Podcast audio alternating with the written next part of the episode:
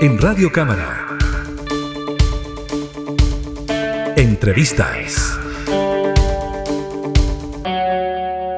El diputado René Alinco presentó en la Cámara de Diputadas y Diputados un proyecto, una reforma constitucional para incorporar tanto a los gobernadores regionales como a los alcaldes como autoridades susceptibles de una acusación constitucional. La iniciativa tiene todo el sentido en relación a lo que ocurrió en el último tiempo con el caso Fundaciones y la entrega de recursos por parte de los gobiernos regionales. Conversamos precisamente con el autor de la iniciativa, el diputado René Alinco. ¿Cómo está, diputado? Muchas gracias por el contacto. Gracias a usted, buenos días a todos y a todas, ¿cierto? Bueno, primero señalar que no es el único proyecto, al final llegaron cuatro proyectos más y se fusionaron. Perfecto. Se fusionaron en la Comisión de Constitución ¿cierto? Y posteriormente esa fusión fue aprobada en la sala. Y me alegra porque se actuó rápidamente. Hay que reconocer la rapidez de la comisión que dirige el diputado Leiva, ¿cierto? Porque este es un tema que nos está acosando desde hace mucho tiempo. Nadie, nadie puede negar que Chile es un país corrupto. Hace bastantes años. Lo importante es combatir la corrupción con todo. Tolerancia cero a la corrupción porque este es un proyecto anticorrupción. Entonces, tenemos que luchar ahora, que estamos a tiempo, creo yo, contra la corrupción, y no esperar que Chile se transforme en un país de corruptos. Ahí va a ser demasiado tarde. De hecho, cuando yo hace, desde el periodo anterior, la primera semana, cuando asumí en el periodo anterior, estamos hablando del presidente Piñera II, en la primera semana presenté un proyecto que denominé Tolerancia Cero contra los Corruptos. Y la verdad es que ese proyecto todavía está descansando, ¿cierto? Está en los archivos de nuestro, nuestra Cámara de Diputados y todavía no se empieza a discutir. Y hay otros proyectos más relacionados con lo mismo. Aquí debemos atacar con todo este mal.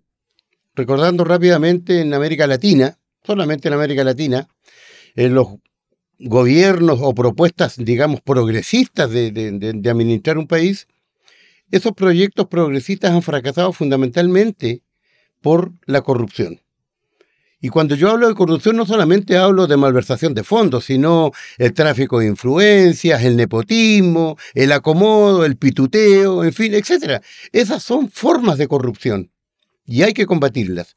Yo le digo, en el caso de, no sé, ¿quién no vibró, por lo menos nosotros, que tenemos nuestros años y siempre, yo soy un hombre de izquierda, ¿quién no vibró con la revolución de Nicaragua?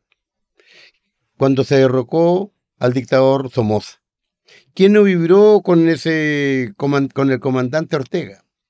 Hoy día presidente de Nicaragua. ¿Y usted sabe quién es la vicepresidenta de Nicaragua? Su esposa. O sea, no puede ser. No puede ser. Y otros proyectos más en América Latina que han significado, ¿cierto?, la descomposición, etcétera, etcétera. Y en este caso, se han fusionado cinco proyectos que pretendemos lisianamente terminar, terminar o transparentar, más bien dicho, toda acción o decisión que tomen los gobernadores y gobernadoras de Chile. El poder absoluto, no lo digo yo, lo dice la historia, obviamente que corrompe. Y en este caso, los señores gobernadores y gobernadoras de Chile tienen demasiado poder. Por eso es que dentro de la... tengo otro proyecto similar donde se le prohíbe la adjudicación o la entrega directa de dineros a fundaciones, corporaciones y todo tipo de organizaciones no gubernamentales deben y tienen que pasar estos aportes económicos a el Consejo Regional respectivo. Para eso está el Consejo Regional. Y en este caso, concretamente en este caso con este proyecto, pretendemos, junto con los otros proyectos que ya se están, están en el proceso de, fusión, ¿cierto? espero que la discusión ya de este proyecto empiece la próxima semana. Se, va a hacer, se van a invitar a algunos expertos en la materia. Aunque aquí no necesitamos tanto expertos, necesitamos más que nada sentido común sentido común y la valentía y los cojones, digamos, para perseguir a los corruptos de nuestro país. Entonces, y ahí pretendemos nosotros eh, poder acusar constitucionalmente a los gobernadores y gobernadoras cuando caigan en un ilícito. Actualmente no lo podemos hacer.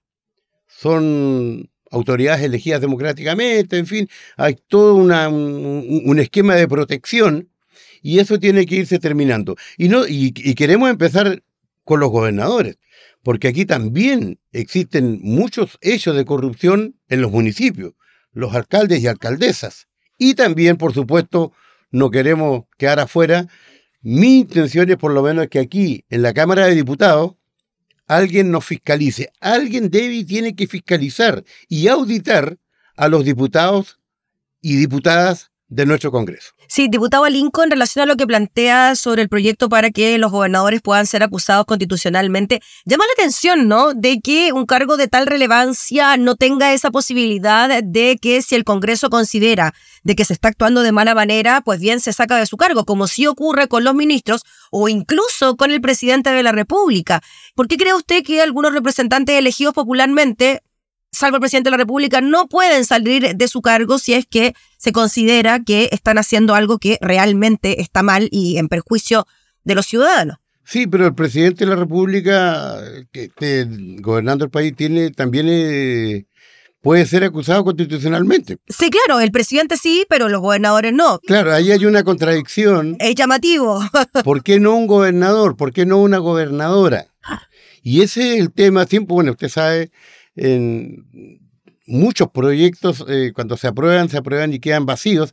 Y este es un caso de eso. Pretendemos ocupar ese vacío, ¿cierto?, en pos de la democracia, en pos de la transparencia y definitivamente que los corruptos y corruptas, porque aquí hay hombres en la política que son corruptos y mujeres que son corruptas, entonces, para que nadie se sienta eh, digamos que, los olvidamos de ello aquí.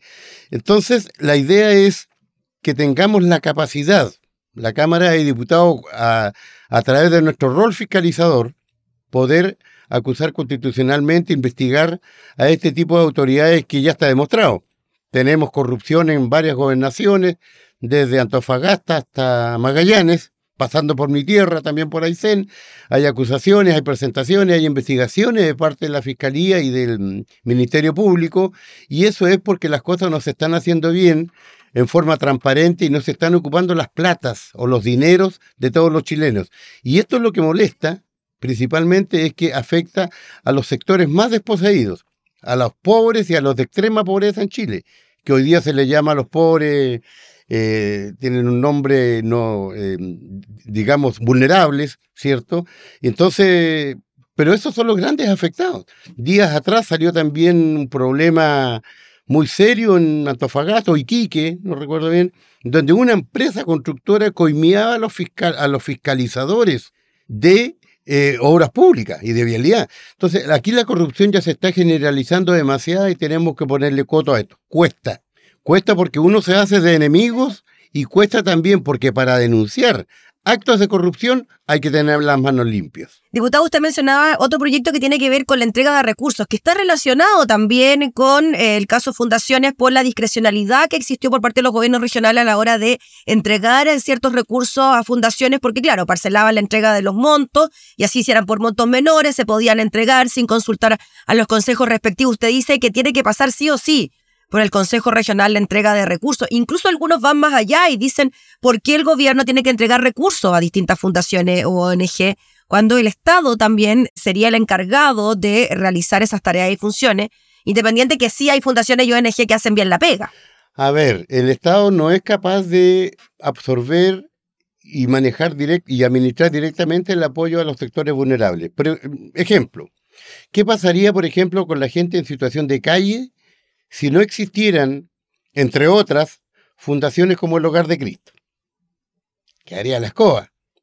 ¿Qué pasaría cuando suceden catástrofes, en fin, y techo para todo? En fin, hay una serie de instituciones muy grandes, muy potentes. La misma Teletón. Mm. El Estado no, no, tiene el equipamiento y la capacidad para atender todos esos, esos programas sociales ¿cierto?, de los sectores más desposeídos fundamentalmente. Y para eso están este tipo de instituciones que tienen que apoyar, que apoyar al Estado, sin importar quién sea el gobierno de turno.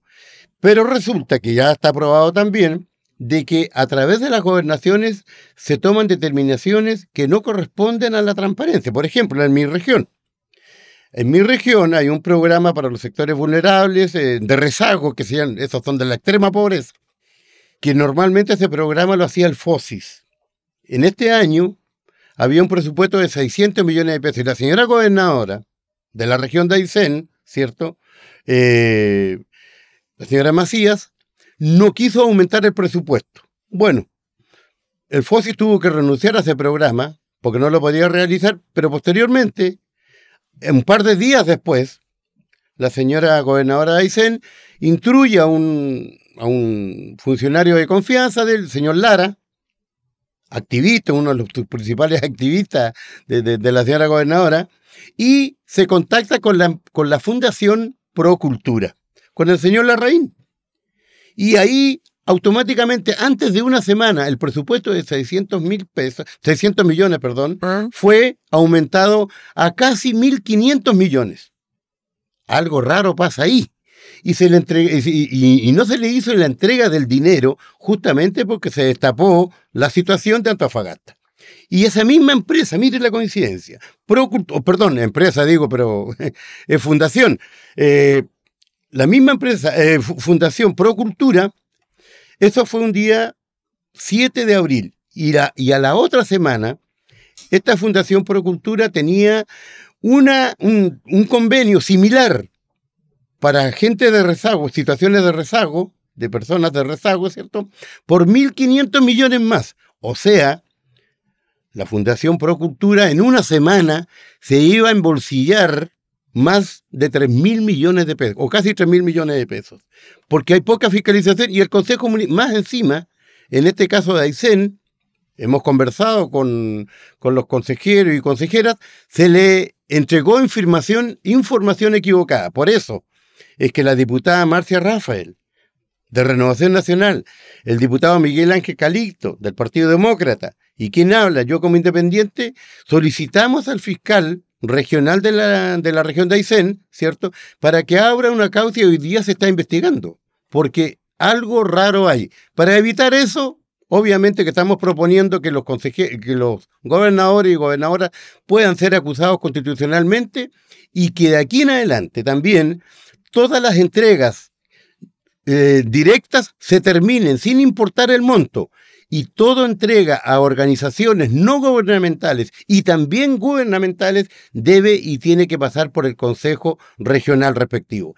Eso es transparencia, eso va a tranquilizar a la gente y va a ir recuperando a poco la confianza en las instancias políticas como son las gobernaciones. Muy bien, pues diputado Alinco, le agradecemos enormemente por el contacto y estaremos muy atentos a la tramitación de este proyecto en la Comisión de Constitución. Como usted ya dijo, se fusionaron iniciativas que van en la misma línea, una de ellas de su autoría, así que ahí estaremos para revisar lo que ocurre. Muchas gracias. Decir también de que aquí a veces a nosotros como diputados y diputadas nos falta que alguien nos, no, no, nos supervise. Una vez propuse yo que sea la Contraloría, que nos fiscalice por un lado y también que nos audite Acá nosotros ganamos un muy buen sueldo, pero eso nos da para que algunos salgan verdaderamente millonarios de este Congreso. Y como ha, sucedido, en el caso, yo tuve la suerte de participar en lo que significó la ley de pesca. Y me atrevo a decir que no solamente la diputada Martí Sassi recibió prebendas de parte de la industria, ni el senador Orpiz, fueron muchos, muchos más. Y ahí es donde falta que la Contraloría u otra instancia nos fiscaliza como a todo eh, autoridad elegido democráticamente. Muchas gracias y esperamos ir terminando de una vez por todas con la corrupción. Ya pues, diputado, nos quedamos con eso. Que esté muy bien. Muchas gracias por el contacto. Ya, señorita. Chao, gracias. Chao, chao. Conversábamos entonces con el diputado René Alinco, autor de una de las iniciativas eh, que buscan eh, poder acusar constitucionalmente, por ejemplo, autoridades como los gobernadores regionales. Entrevistas en Radio Cámara.